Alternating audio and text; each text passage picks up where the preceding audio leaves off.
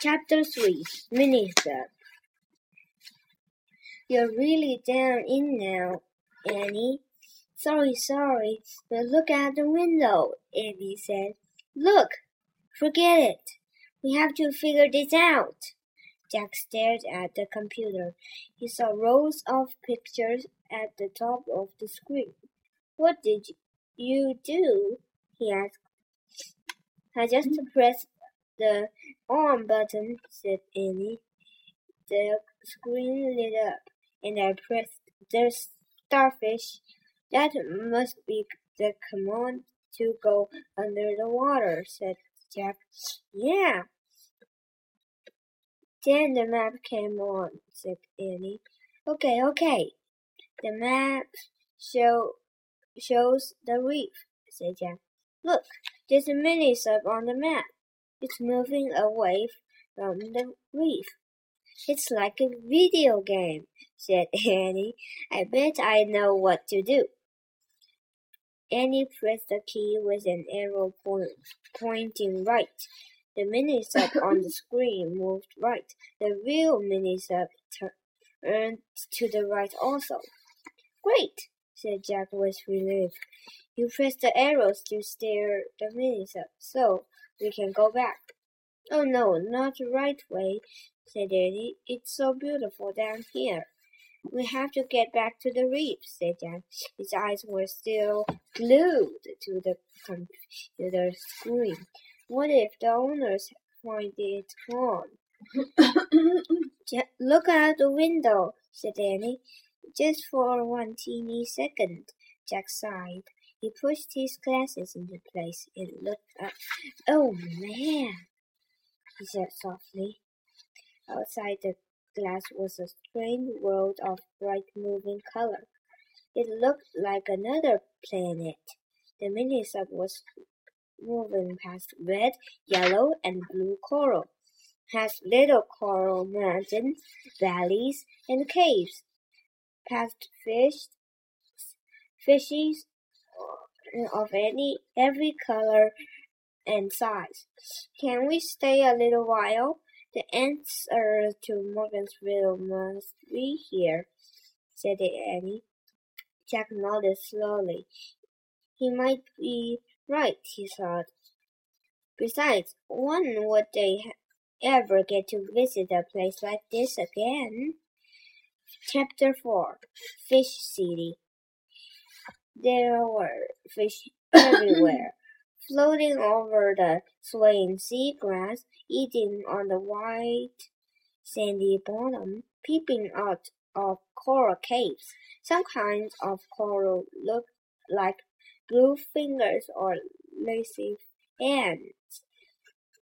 Others looked like deer antlers or lettuce leaves or mushrooms or trees.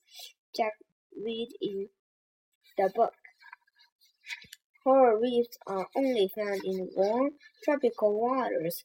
Nearly 5,000 different species of fish live around coral reefs in the Indian and Pacific Oceans. Jack pulled out his pencil and notebook. He started to write a list. Coral reef research. Warm water, over 5,000 kinds of fish. Look, said Annie. The sun floated past a huge starfish, then a pink jellyfish, then a blue seahorse. Jack added to his list. Starfish, jellyfish, seahorses? What's that? Jack saw a creature that looked, looked like a giant pancake with a long tail. A stingray, said Jack. He put he put that on his list as well. And that? said Nanny. She put um, at a big, the biggest shell Jack had ever seen.